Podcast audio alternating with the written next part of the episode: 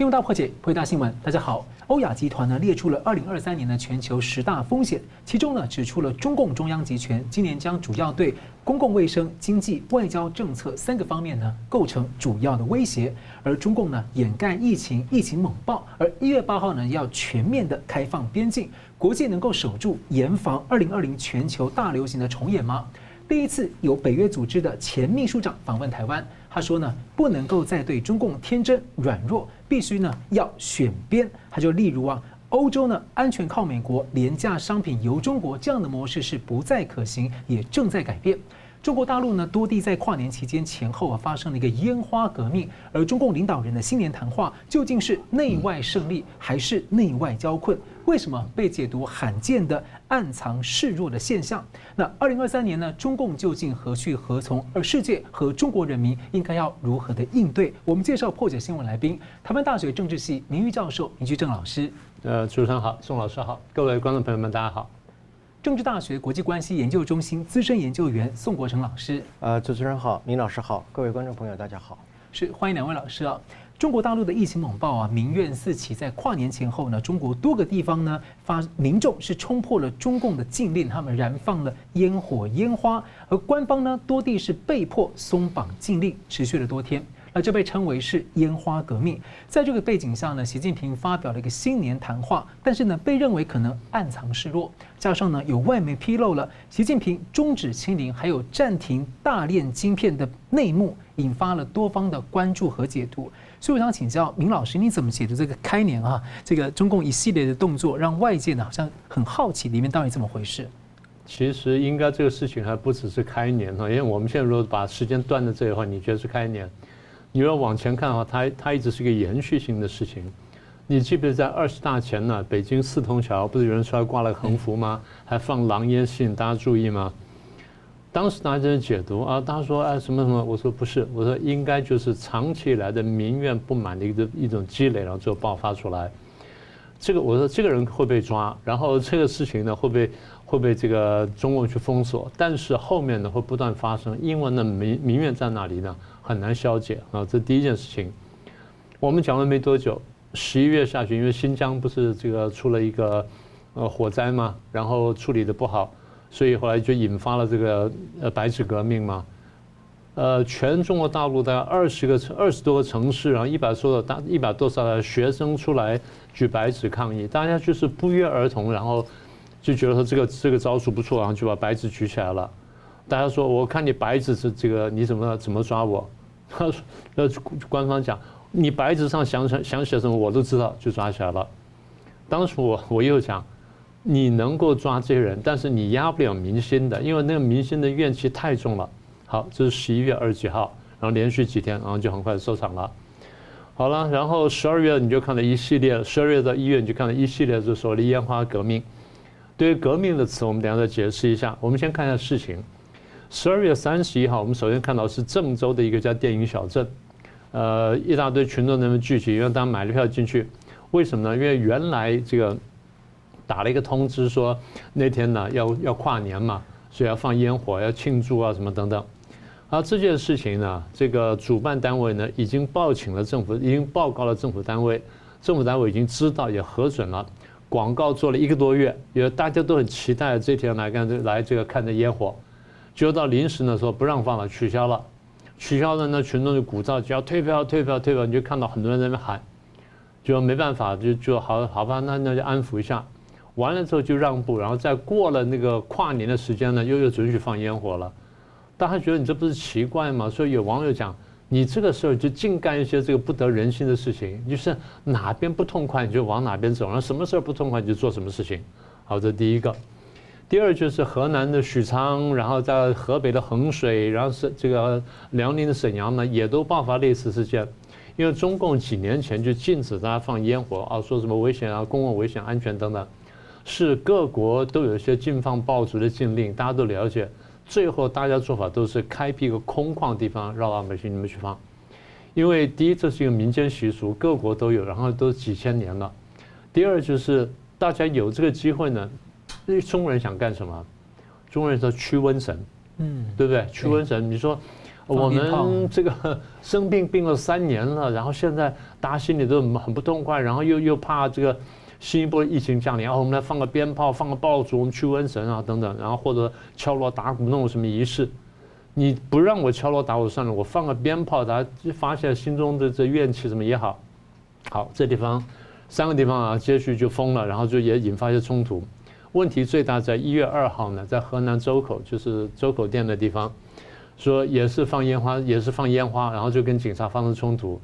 最早是你从视频上看的是一些比较年轻的小孩，有的还染那头发染色的，然后在那放烟火，警察就把放烟火跟卖烟火人抓了，群众就很不高兴，群众上去就要就要救人，然后把人拉下来，然后推警察什么等等，然后双方发生冲突，到最后呢，人家跳上去有有跳有踩警车的，然后去踢玻璃的，然后上去跳舞的，在上面比手势。最后大家一不做二不休呢，把那个警车给掀翻掉了。对你说挑战公权力很不应该，但是你想想看，政府的所作所为，最后逼到老百姓来挑战公权力，这问题就很严重了。这事情当然不是第一次发生，中共觉得说这没问题，我过去政报什么我处理，那我最有经验了。好，那行，你如果再用高压办法再处理，那怎么办？好，那再来是北京。北京，你说没有那么严重了吧？我们在视频上看到什么呢？在大街上一串一串车子上开过去，然后不断在这边放烟火，每辆车子几乎在那边放烟火，警察在后面追，他正好在那边放烟火。地点在哪里呢？长安大街。哦，长安大街，长安大街就是六四屠杀那个地方，也就是大家这地方就是我就是来示威的，我就是告诉你我心里不痛快。而这是什么？这是有车阶级啊，这不是一般的皮土走老百姓，不是小年轻啊。好，这是北京，南京，大家在视频上看到了几万群众呢，在孙中山铜像附近聚集。聚集之后呢，大家手里面拿了鲜花，拿了气球，然后说要去跨年，要去干什么？好，等到呃警察一看说群众聚集，又开始围起人墙，又不让老百姓过去，你这又是找麻烦。好了，那最后双方冲突半天，最后呢，群众呢冲破人墙过去了。过去呢，献花的献花，然后最后开始倒数计时啊，跨年，然后最后一下把气球放过去。向孙中山献花呢，呃，当然有人解释说向民国这个致敬，不是向民主致敬。这些人未必是记得民国，但是这些人呢，一定记得民主。也就是孙中山的理念，不管你怎么样，大家总是觉得说他是一个大公无私的人。啊，不管你创建中华民国被中华人民共和国推翻也好，但大家仍然记得孙中山的理念呢，是一个公正的，是一个公开的，是一个大公无私的。所以这样表现出来的呢，那个群众对于老百呃群众对于政府的这个这种态度心情呢，已经非常明确了。呃，你若回头去看呢，这这在十几二十年来呢，这个官民冲突一直不断。我们每次讲，大陆官民冲突呢，非官方的统计每年是十几万人，呃，十几万起。每一起呢是要超过一百人才叫做一起，那你想想看有多严重？所以开头我们看人数呢，好像都是在集中在什么拆迁啦、讨薪啦、司法不公啦、维权啦，或者说宗教信仰被打压啦、法轮功被打压，然后出来，这些人被镇压之后呢，你觉得慢慢少了？就三年的这个清零之后，你发现其实老百姓的不满是非常普遍的，所以老百姓刚刚开始觉得说，而、啊、这是个社会现象，他的不满是社社会现象。后来发现说，哦，不是，这是基层官员导致的，然后对这怒气对基层官员来。后来发现不是，因为基层官员他自己不做决定，他是执行上面的政策，所以他对政策不满。现在老百姓慢慢看清楚了，不是政策，是体制的问题，就是共产体制问题，也就一层层上来。所以我们前面数的从四通桥就演变成为厕所革命，然后变成白纸革命，变烟花革命。对，现在叫革命呢，都太沉重，其实都不到那个地步。但是我告诉各位，中共的眼里看一下，这就是革命。我们觉得它是一个活动，是一个示威，是一个抗议。中共觉得这就是革命，这就是颜色革命。为什么？因为你们要推翻我。从中共地来看，这就是反反革命政变，他就是这个这样理解的。所以中共一定会大力抓捕，然后老百姓一定会对抗。所以二零二三年，我们可以预计这种官民对抗呢，会恶性的螺旋上升。那我接着想请教宋老师哦，这个欧亚集团的报告，它为什么会把这个中共中央的集权呢视为二零二三年的全球的十大风险之一，而且还看得蛮主要的。嗯，是的。呃，关于习近平为什么会被列列为所谓二零二三年呃全球第二大的政治风险啊，我从四个层面来分析啊。呃，第一个就是说，报告当中里面有一个关键词啊，叫做 Maximalist，就是说有存在了一个啊极大化的习近平啊。呃，什么叫极大化呢？就是说习近平呃不会面对任何反对他的意见啊，所以因此在这样的情况之下啊，他会造成很容易造成一种长期性的犯错啊。呃，这个长期性的犯错其实也是我过去一直在讲的所谓的独裁者误判的这个概念啊。呃，其实我们就从这个习家班来看吧啊，习家班其实是习言堂了啊，习近平一个人的一言堂。呃，政治局常委虽然有七个人，实际上只有一个人了啊，除了习近平以外，啊，那么叫习二号、习三号、习四号啊，就是复制版的习近平啊。那么这样的一个角色呢，其实就是习近平的舒适圈嘛啊，舒适圈啊。呃，因此呢，我们如果说从决策理论来看的话，这样的一个决策的模式呢，是同温层啊，然后同质性，没有杂音，无异议的一种一人决策的模式啊。那么这样的一种一人决策的模式呢，基本上呃，当然就会啊产生一种呃没有任何权力约制之下的一种认知偏执的一种错误的决策的产出啊。呃，这个是一个非常重要的一个因素之一。另外一个就是，假如我们从精英理论来看的话。呃，精英理论有两种啊，一种叫做啊权力型，一种叫做技术型啊。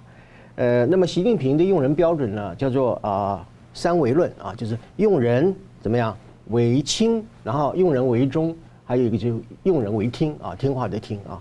所以在这样的一个标准之下呢，啊，基本上呃这个中共高层呢，呃绝绝大部分全部都是权力精英了啊啊，权力呃官僚了啊啊所谓的 power elite 啊，而不是所谓的啊这种技术官僚啊。呃，那么呃，权力官呃，权力官僚的一个最大的特色就是它是进行一种意识形态的统治啊。那么技术精英呢，它是啊进行一种专业的科学的一个治理啊。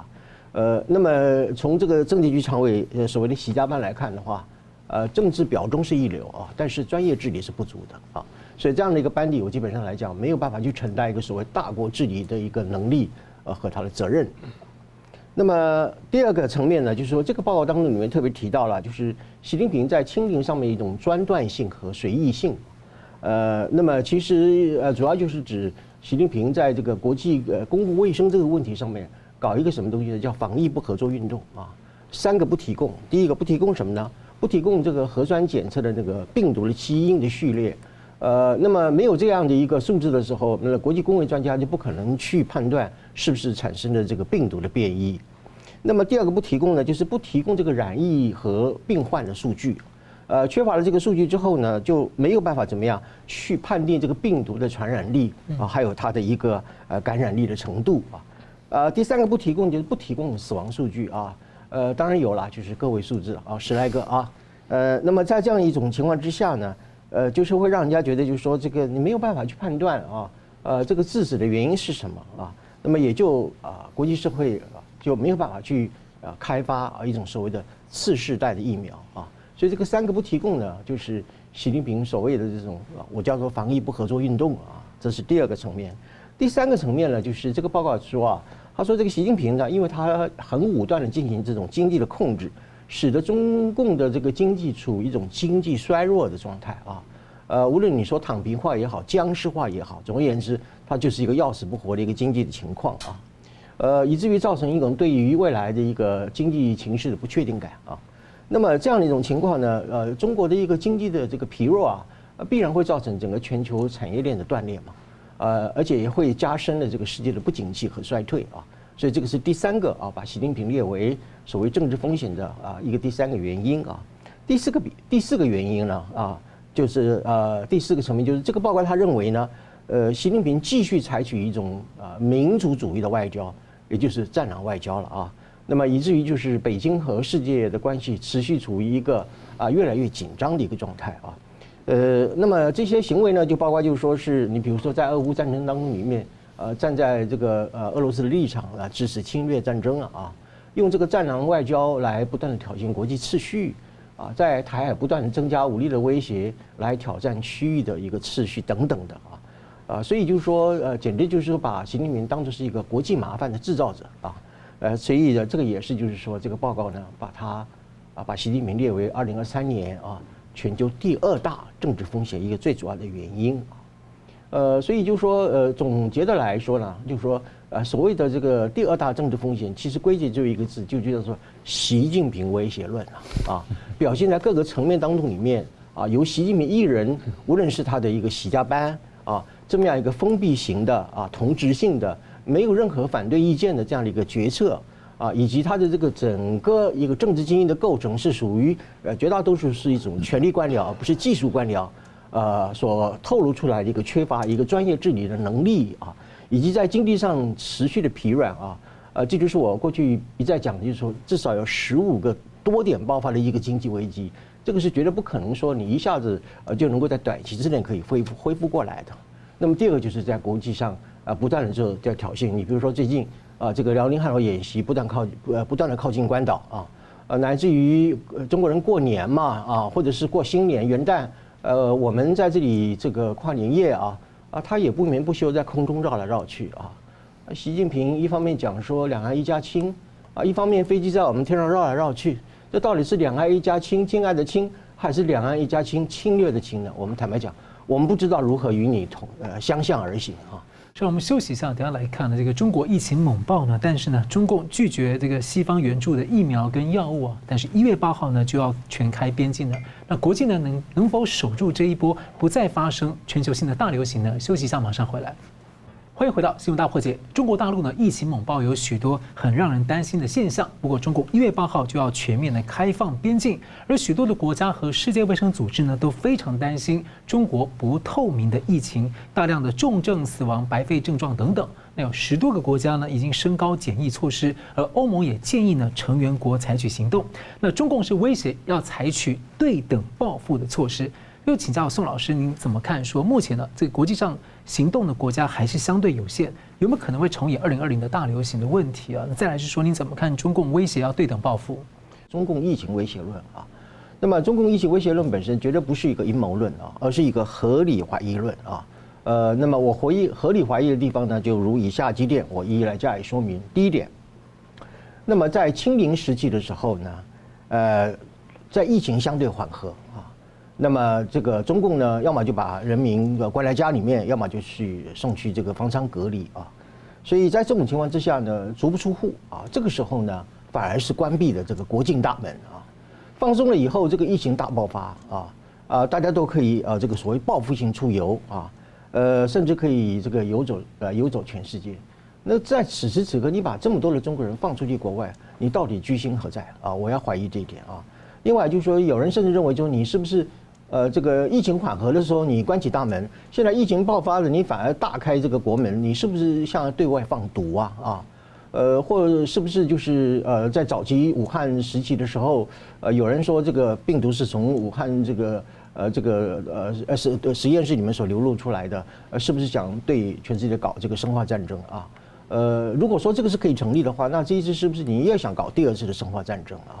呃，所以这个不是说是一种阴谋论啊，它其实是一种很合理的怀疑。为什么？因为疫情缓和的时候你不不放人啊，你现在疫情大爆发的时候你就啊、呃、放人出来，这个不免让人家觉得就是说你到底居心何在啊？这是我的第一个怀疑啊。第二个怀疑就是说，这个无论世卫组织啊，他呃再三的去要求中共啊，要提供一个公正、客观而详实的数据啊，那么中共他就是不提供啊。那么在这种情况之下的话，请问到底是做贼心虚呢，啊，还是死要面子啊？呃，究竟是习近平个人的一个大国的面子比较重要呢，还是全世界人民的生命和健康比较重要啊？呃，当然有了，提供一些数字啊，你比如说七百个核酸的病例啊，呃，七百个核酸的检疫能够得到出一个怎么样的一个科学的一个判断？呃，这个我想普通常识人都可以判断，完全就是敷敷衍了事啊，啊，这是一个。因为这个疫情本身的公开和透明，在在国际公卫组织上来讲是一个非常重要的一个事项啊。任何一个国家本身你要是数字造假或者啊不透明的话，就是会造成整个国际的一个公卫的一个防卫一个很大的一个漏洞，会造成一个全球的一个病毒的大扩散啊。呃，那么呃，甚至就是说完全不管天下人的一个死活，我觉得这是一个极不负责任的一个态度啊。那么第三个呢，就是说既然是中共对于这个疫情呃不公开。也不透明，也不诚实啊，呃，不提供这个世卫组织任何的一个呃数字的话，呃，那么我们就可以说，这个这这个造成全世界接下来一个第二第二波段的一个疫情爆发的一个威胁。呃，这个就是我所谓的中国疫情威胁论了啊。那么在这种情况之下，我觉得呃，中共当局他还不知道去反省检讨自己啊。呃，对于各国，因为啊要抵挡第二次可能由中国带来的疫情的第二次的大爆发，所以因此因此对于这个中国入境的这个旅客采取一个比较严格的一个呃限制的一个措施。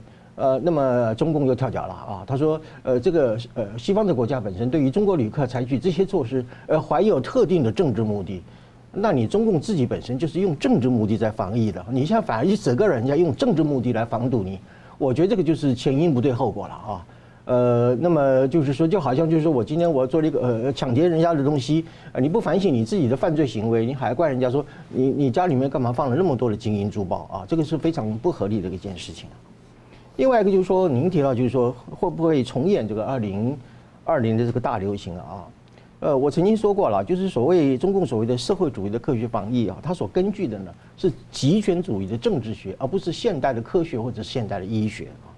那么在这种情况之下啊，就是说，呃，我前面讲了，辛辛苦苦封三年，一系回到清零前，既然是回到清零前了啊，而且在这清零的这个所采取的呃核酸啊、风控啊、隔离啊等等，这个都不是说我们在这个所谓的呃这个防疫呃工作上面，呃，它不是一个所谓的压平的一个策略，它是怎么？它是一个堆高的策略啊，所以结果呢，病毒也没有消除啊啊，那么人民本身的免疫力也没有增加。甚至呢，呃，隔离的结果还没饭吃，所以这种情况呢，就是说，呃，呃，造成了一个结果呢，就是又回到了这个啊，这个二零二零年的这个病毒爆发的时候那样的一种情况啊。呃，假如这个病毒本身确实有出现现在大家所发现的，呃，这个新的变种啊，而且它呃还有时候白肺的一个现象啊，因为这个白肺的现象不是奥密克戎本身的一个经典的一个反应的一个现象啊。而且这个新的病毒很可能不只是 Omicron 本身的一种亚变种，它可能是原来更早的病毒的一种变种的话，那就很有可能呃真正会造成呃回到当时武汉时期的这个情那个疫情大爆发的一个情况啊。所以您刚刚提到这个问题，我认为完全有可能啊，呃会呃重新爆发这个二零二零年的这个疫情大爆发啊。如果啊如刚刚我所讲的，中共三个不提供啊。以至于整个世卫组织或者国际公卫专家既无法从你的这个核酸的病毒的基因序列当中，你们去判定是否有新的变种的产生啊，也没有办法从你的感染率还有这个重症的这个呃患者的比率啊去判断，就说这样的一个病毒的传播本身它所造成的传播率有多少，以及它的感染率有多少，严重性有多少。呃，最后呢，你对你的死亡数字呢，非常的不负责任啊！全世界没有一个国家说，呃，在过去三年当中，你们疫情爆发的时候，啊，全国只死了哦三个、五个、十一个这样的一个数字，这个滑天下之大稽啊！啊，我相信讲这话的人，我我不真不晓得您自己相不相信啊！所以在这种情况之下，还有可能就是说是，呃呃，辛辛苦苦呃这么多年。啊，就回到当初的那样子，呃呃，面临这个疫情爆发的一个初级一个阶段，可能会造成所谓的第二波段的一个大爆发，是完全有这种可能的。是，好了，明老师怎么看呢？这个我们要问一个问题，就是你说呃，中共很生气啊，那么对我加强检疫，然后我要怎么样怎么样？那你首先问一个问题，就是各个国家为什么不对别的国家旅客也加强检疫？那为什么专门针对你？第一呢，他们就每个国家其实都守住国门，他们有不同的这策略。啊，对别的国家检疫这么不厉害呢？因为，呃，人家第一，它疫情不严重；第二，每个国家大部分的民主国家至少资讯是相对公开透明的，而且是可信的。也就我看了你的情况，看你数字，然后我决定对你防范多严厉，这个大家是有数的。但你不透明嘛？因为你不透明，然后你现在病情最严重，那我对你加强检疫正常啊，那为什么不可以做呢？呃，刚才宋老师也提到，中共不透明，我们都知道中共不透明，而且还一直都不透明啊。二零一九年十二月要爆发，要武汉要爆发前面，你记不记得他办什么什么签的百家宴啊，办什么闹得很大啊？当时他们已经知道有疫情了，就还去办百家宴，因为报了中央，中央说我们现在就要热闹热闹，然后就弄起来了。那弄了弄了百家宴出了纰漏了，然后又不对外讲，这个东西是违反国际的这个公约的，因为国际传染病公约是讲说，你有什么严重疾病或什么新型的什么的，你要赶快报报到这个世卫组织，让大家才去严密监控，才去防范的，你有没有去报，那一路以来都在隐瞒，就像刚刚宋老师讲的，你生病的人数你也隐瞒，地点分布情况你也隐瞒，病情的严重程度你也隐瞒，死亡人数你也隐瞒，病毒的变异情况你也隐瞒，那你说大家怎么相信你呢？然后你说哎，我有疫苗，科兴跟国药效力怎么样？你这你也在隐瞒。所以换句话说，从中共那边我们拿不到任何可信的数字。我们现在讲的什么呢？我们现在讲的是公共政策的问题啊，不只是公共卫生，因为这是公共政策问题。也就是每一个国家政府在制定公共政策的时候，他必须要有这些数据，要有这些要有这些材料的。他没有这数据，他没办法做这个判断，因为他牵涉到这个，就像刚刚宋老师说的，背后是一个科学问题。中共还不止于此，我过去就在节目上提过。当时我们看见中共在这这大大概事情爆发大概几个月之后，我们就看见了。第一呢，他隐瞒疫情；第二呢，开放出国，在隐瞒疫情同时开放出国。开放出国结果就是他染疫全球，怎么染疫我们等下再说。再来就导致这个全球开始发现说，我们就开始全球开始抢药、抢医疗物资，就发现说买不到，为什么？中共已经找了很多海外的华人帮忙去买，然后送回国内去了。所以大家在那边在当地呢缺医少药，就非常生气。然后呢，当时他有有很多人怀疑，就是你勾结世卫，因为世卫谭德塞一直在帮你讲话，帮你在隐瞒。当然最近有点改口了。好，那这样不说，这样把很多国际大公司呢打到那股票往下走，因为这个经营情况不善嘛，打到往下走，他去趁机抄底，他去买了，他去便宜去买了一些公司，就大家发现买了一些高科技公司，最后各国发现哦，又又叫停了，北欧几个国家叫停了。好，那大家开始指责你的时候，他甩锅全球啊！一下说是意大利，一下说美军，一下说是啊美军在带来武汉什么等等啊，反正到到处搞，最后呢又以一谋霸，所以整件事情呢，人家说啊趁火打劫，我说不是，纵火打劫，纵火打劫，你去放的火，然后你去趁机打劫。好了，那现在在无效控制的情况下，你要全开，大家当然要问说，你为什么现在全开？合理的怀疑嘛，就是刚刚宋老师说是合理怀疑。你是不是有意感染全球呢？因为你过去有过这记录记录啊，你三年前就这样，三四年前就这样干的，所以庞佩奥第一个跳出来就说啊，我怀疑他是放毒，这个怀疑是合理的。如果你不是有意放毒的话，你至少是决策失误的。别的国家会逐步解封，然后在解封前我预做防范，我弄好几道防线，我准备好药了，准备好医疗器材，准备好医疗人员啊，准备好设施呢，我一层层准备好，然后我逐步开放。现在你不是。你在最惨的情况下，你突然开了，所以开的时候，大家发现，哦，你死亡情况非常惨烈。大家在微信上面，在很多地方都看到朋友圈那么传嘛，有好不容易有一个正部级的官员说死了之后混到一口纸棺材就很高兴了，正部级官员呢，这儿子儿子儿子讲说，这个老爸革命了一辈子，最后呢好不容易混个纸棺材，然后送到八宝山去去提前去烧了。管那个烧的人，他说：“你你爸什么级别？怎么可以插队呢？”我说：“正部级。”哦，难怪。他说别的人在等上这个，等上呢这个十天八天都有的，在那慢慢排队。你要看到，你有大家看到视频上面一排一排的黑车在等在那里。所以这事情就回溯到二零二零年二月份，当时呢事情爆发，我很快就看到，为什么呢？因为人家给我看那个图，我后来发现一件事情：中国大陆的铁道呢是米字形。嗯。交叉点在武汉，然后刚好那个时候是过年，这个过这旧历新年的时候，然后大家在那边要回家了，然后这些民工要回家了，所以都在武汉那边换车、转车等都经过那里，所以光是经过武汉那边数以百万计的人，而武汉市长周先旺后来出来讲了，光是经过我这地方呢数百万人，然后出国呢几万人，后来我们就看到数字，英国一个大学不是做了研究吗？这在至少他们追踪了六万人出国了这个轨迹，这六万跑到哪里去呢？跑到全世界三百八十二城市，而在中共没有宣布疫情情况下出去的，他是已经知道而没有宣布疫情，所以当时最惨国家是谁？大家回想一下，意大利。所以意大利这次疯了嘛？因为他有经验了嘛，所以吓到了。那你说大家把这些事情加起来，大家不觉得说你在搞鬼吗？这不就刚刚讲的合理怀疑吗？你这么多事情不透明，然后这个动作又很奇怪，你说你说开放可以，你跟大家讲啊，我这边有多严重，有多要开放要开放，你们大家要注意的，这是国际上合理的做法嘛，这是通例嘛。好，那你说你不这样做，你没有这样做，然后你就突然在开放，大家当然怀疑你要搞生化战嘛，当然会这样怀疑。所以你说这不是变相的挑战国际秩序吗？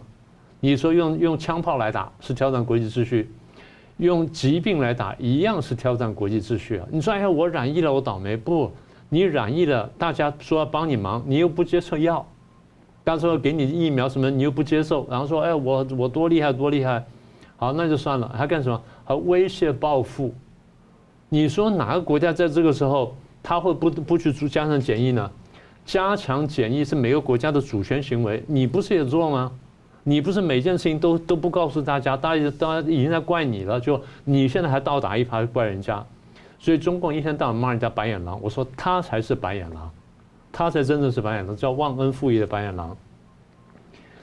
你应该是提供资讯的，你没有提提供资讯，你没有做好防守的这个这个准备，结果呢，你在做这件事情还说还要威胁报复，报复什么呢？大家难道不能够检疫吗？大家对你讲检疫是因为歧视你中国人吗？你要说这句，你真要说这句话吗？这不是荒唐吗？这是真的对国际秩序跟国际法的最根本的挑战。你应该主动配合的，你应该提供可靠资讯的，你都没有做，就你现在回来威胁报复。呃，大家记得中共跟欧洲之间那个中欧投资贸易协定谈了七年，最后为什么停掉？因为欧洲方面发现中共那边出来棉花很多从新疆出来的，但新疆呢有违反人权势力，所以欧盟呢就轻轻的点了中共的几个组织跟几个人说啊，我们制裁你，其实都不是重点。中共要面子，我反报复就反报复了欧盟几个组织跟人，这下把欧盟惹恼了。我是高高举起，轻轻放下，做个样子。你嘴巴上配合一下，然后做个动作，我也都算了。咱们七年谈的贸易，我们就走下去吧。就中共不是，中共开始反报复，欧盟这次生气了。欧盟生气的不是反报复，欧盟生气是你中共这种心态，你对国际法、国际组织乃至对于这种国际上的价值观的你这种心态，大家生气是这件事情，所以欧盟这下生气了。好，我们停了，让这个中国投资贸易停下来。那你说这件事情停了没有几年，现在还还在闹呢？现在你说又要再来报复，我看你是不是真的报复？你如果真的报复啊，就落实了大家对你的看法，你就是利用这件事情在破坏国际秩序，在挑战人全人类的健康。你说大家生气不生气？你觉得大家会不会报复？这事情是可想而知的。所以中共自己要想清楚，你真的是要违背国际潮流而行吗？这是再一次机会了。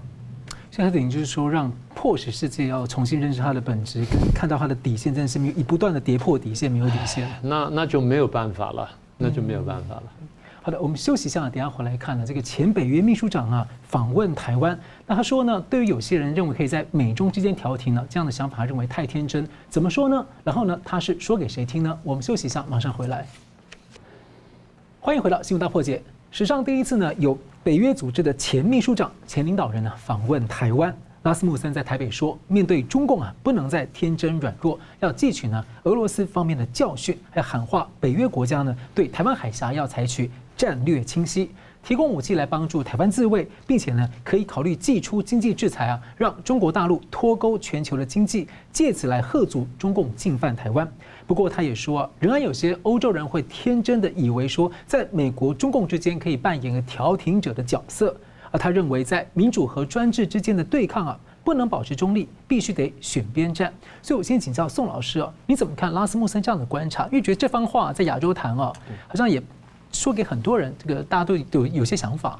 是的，这个拉斯穆森呢，这个拉斯穆森先生啊，他来台湾，呃，其实有两个重点，一个就是说是他提出建议台湾如何采取对中共的一个围堵政策啊。呃，过去我们总是受他的围堵啊，是不是我们也应该要反击啊？要进行一种呃对中共的一种脱钩啊啊，或者是甚至是贸易经济上的一个制裁，这是第一个重点。啊，但是另外一个重点就是他认为，就是在自由与民主之间呢，没有天真的和平主义啊。呃，我觉得这个很值得我们台湾人做一些啊启发啊。呃，那么我就强调啊，从这个观点来看，中美台的一种关系呢，我就强调五个论点啊。第一个论点呢，呃，所谓的在自由与民主之间没有天真的和平主义啊，呃，就是说在中美之间并不存在的啊，有些人所讲的所谓的呃等边三角形啊。呃，这不是一个数学习题啊，这是一个战略选择的一个问题啊。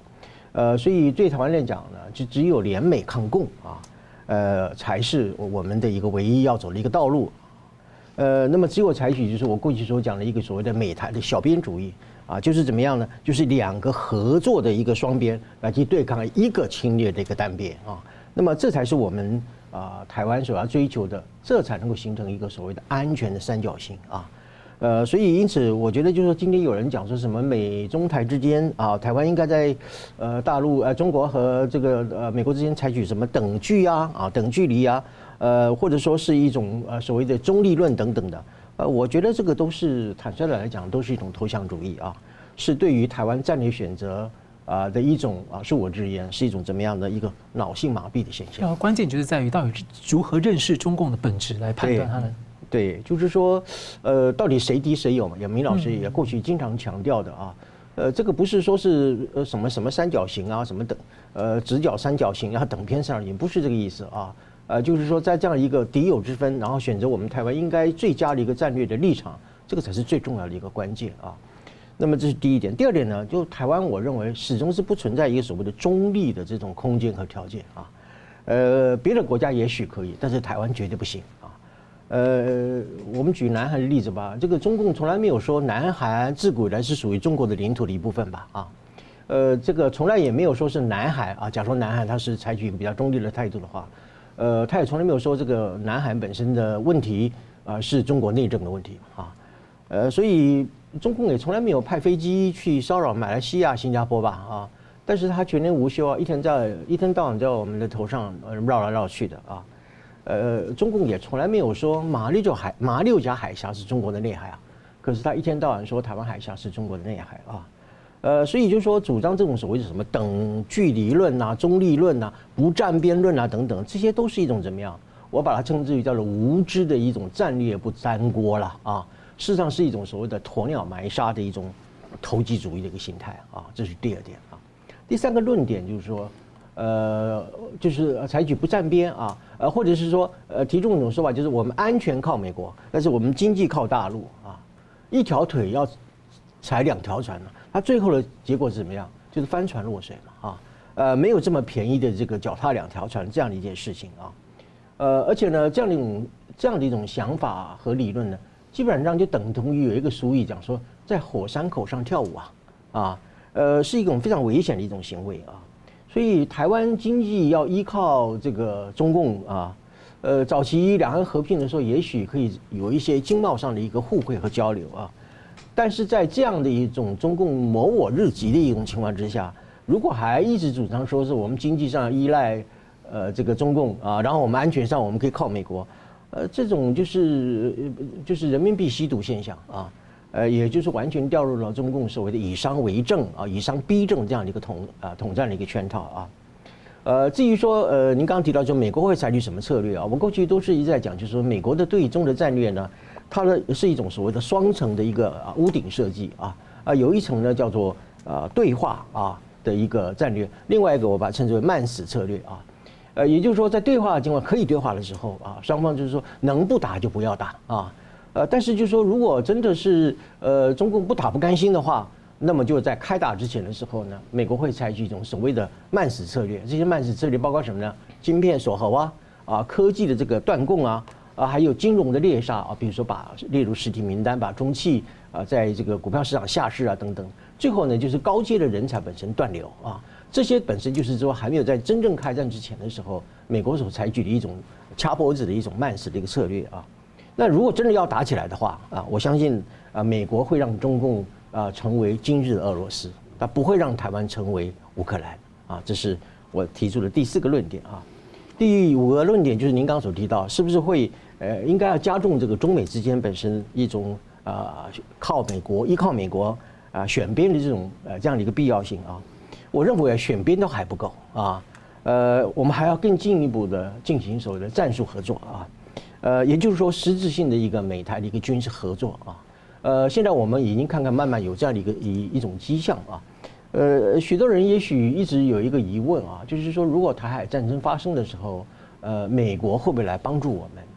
呃，我要特别强调啊，啊，台海发生战争的时候，美国不仅仅是来帮助台湾而已哦，他也帮助他自己啊，因为台湾的安全就是美国的安全啊。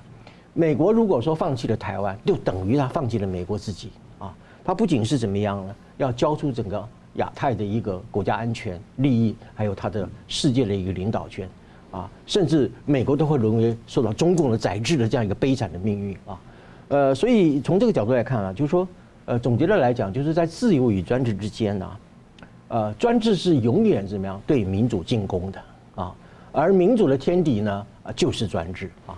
所以在这样的一种对抗当中里面啊，呃，民主没有什么中立啊、等距啊、啊不站边啊、不沾锅呀，啊，乃至于说我靠一边，然后另外靠一边，这种所谓的脚踏两条船的这个策略，以上所说的这些策略呢，都是万万不能够怎么样在台湾实现。就台湾绝对不能走这条路，别的国家也许可以，但是台湾绝对不行啊。所以我认为呢，这个所谓的自由与民主之间呢，必须要靠民主的自我的保卫，呃，才能够真正的确立啊。只有走所谓的联美制共的道路呢，我们才能够怎么样保卫，包括美国，包括台湾，包括印太地区的一个地缘政治的永久的一个发展和安定。是的，明老师你怎么看呢？这问题的核心呢，就是我跟宋老师前几期在讲的这个妥协论者，或者说绥靖论者。对，其实从另外角度来看就是如此，也就是拉斯穆森的话呢，就呼应了我们的话。对，就这么回事儿。呃，拉斯穆森讲的话呢，其实还有一段还蛮有趣的。他是先讲欧洲，他说欧洲呢长久以来发展模式呢是美国提供安全保障，然后中共呢提供廉价商品，俄罗斯呢提供廉价的这个天然气，然后这样子我们创造欧洲繁荣。他说如果今天中国跟俄罗斯呢，或中共跟俄罗斯呢开始破坏国际秩序的时候，那这套发展模式呢就必须改变更张，它是行不通的。这话对我们来说同样适用。对，嗯。同样适用，也就是我们过去发展模式呢，是美国跟日本提供安全保障，大陆提供经济的这个机会啊，我们过得很愉快。那现在拉斯穆森的话，其实就很清楚了。当美中开始决裂、开始对抗，美国发现中共在推翻它跟颠覆世界秩序阴谋的时候，美国开始反击了，然后美国美中开始对抗了，你就必须选边，就这么简单。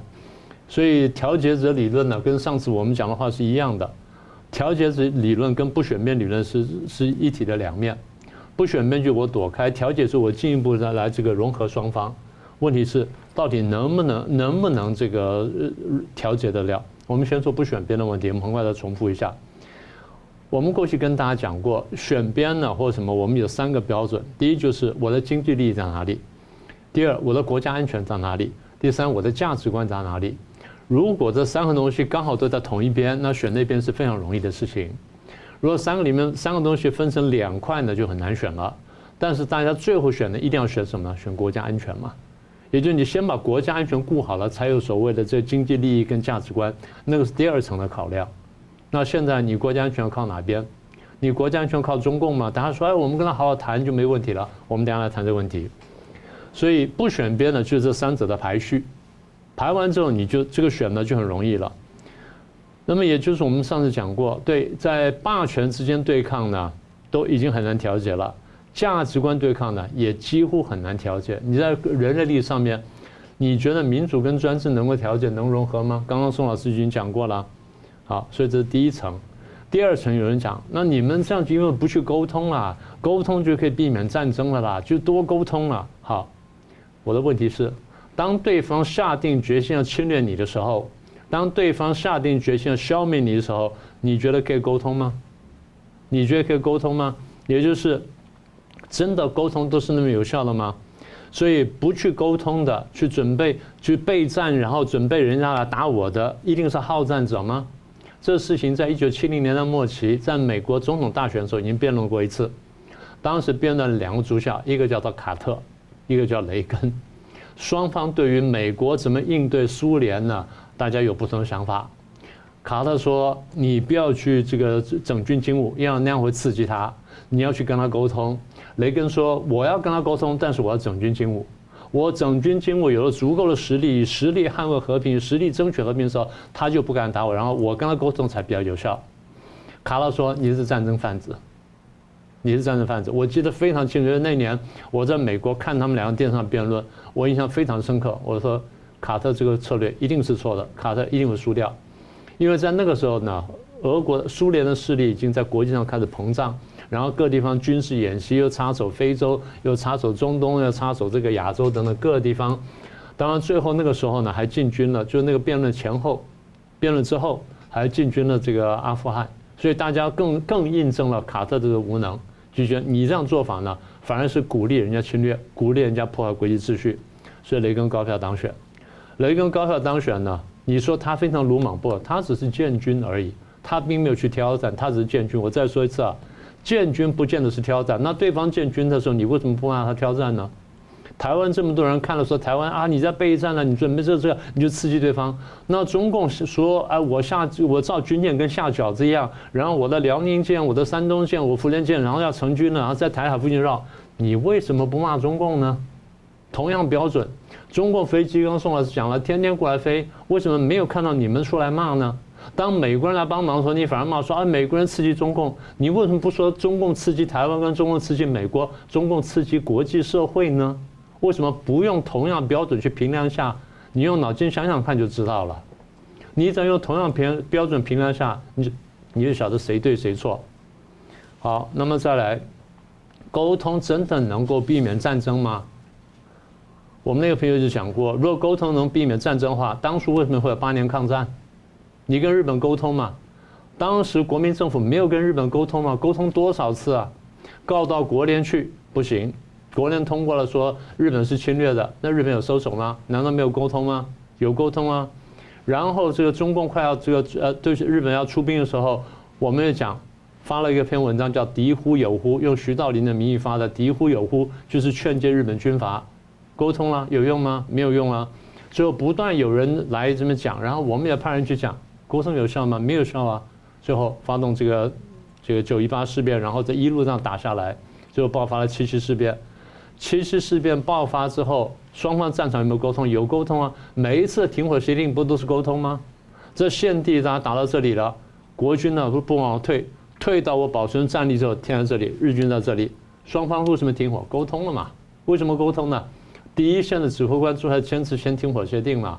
沟通了，然后日军有停手吗？没有停手啊！打到最后打了八年嘛，大家记得非常清楚，所以沟通有效吗？当中。日军也不但喊话，然后日本对中对中国喊话，要求投降，中国当然不肯了。你打了这样的话，你要么就全部退兵，否则没什么好投降的，就打到底了。你觉得沟通有用吗？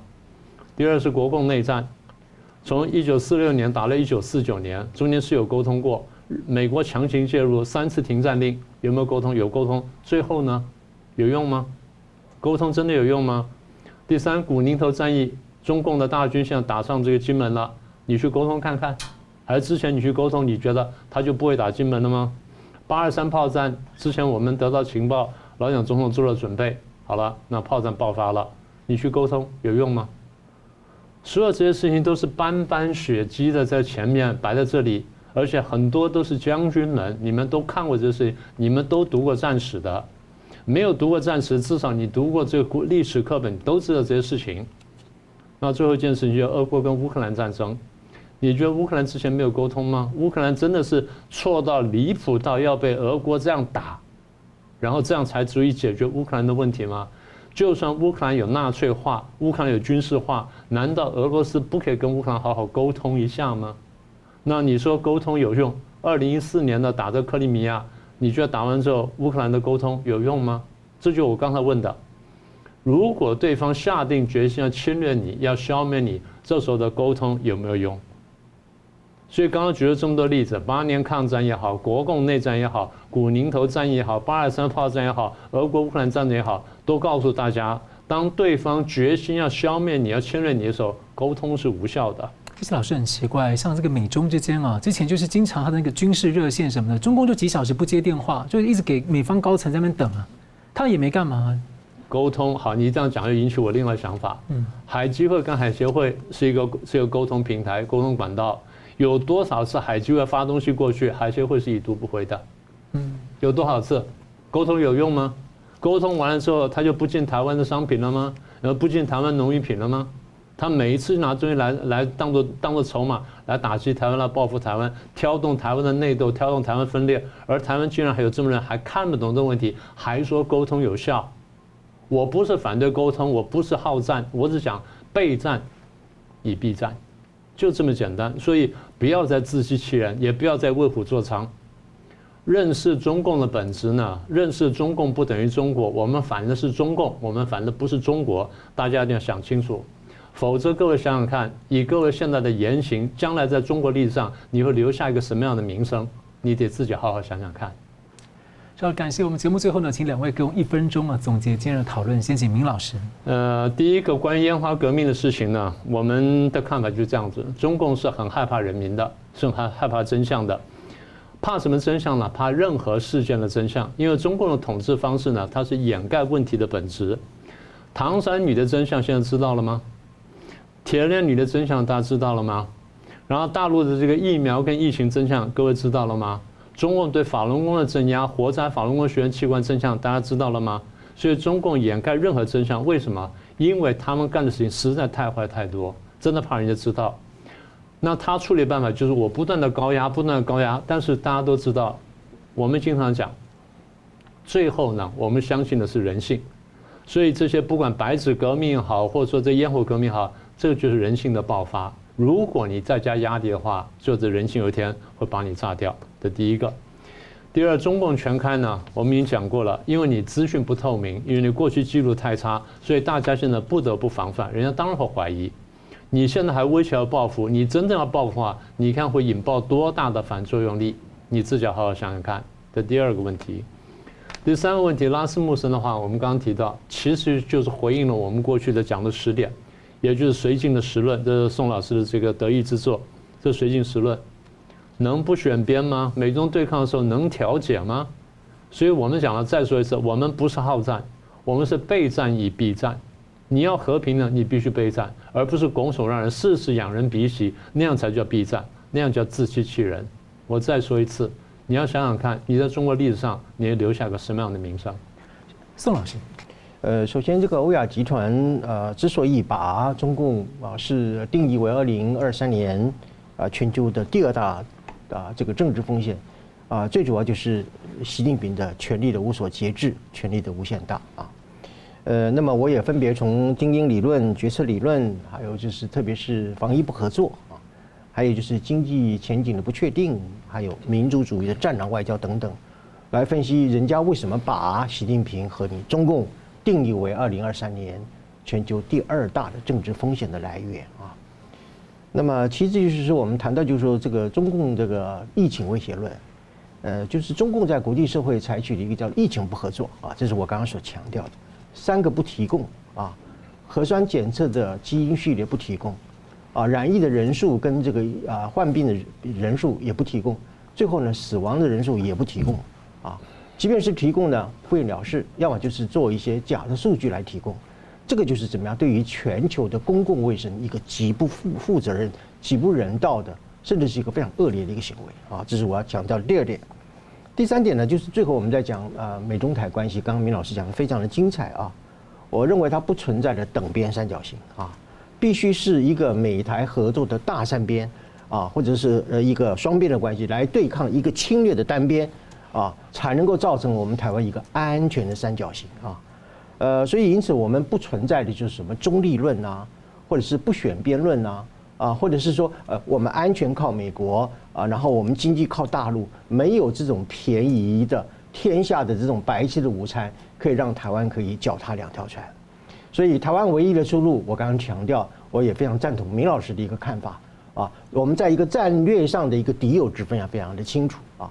那么同时呢，呃，不不仅是在立场上我们要站对边，同时我们要跟台美之间进行更为广泛的一个战略呃战术上的一个合作啊，呃，这样子才能够确保就是说，呃，一个大的一个两边啊，去对抗一个侵略的一个单边，来达到一个包括美国、台湾以及印太区域所有国家啊，它在这个国际政治上以及在于各个方面一个稳定和发展的一个愿景。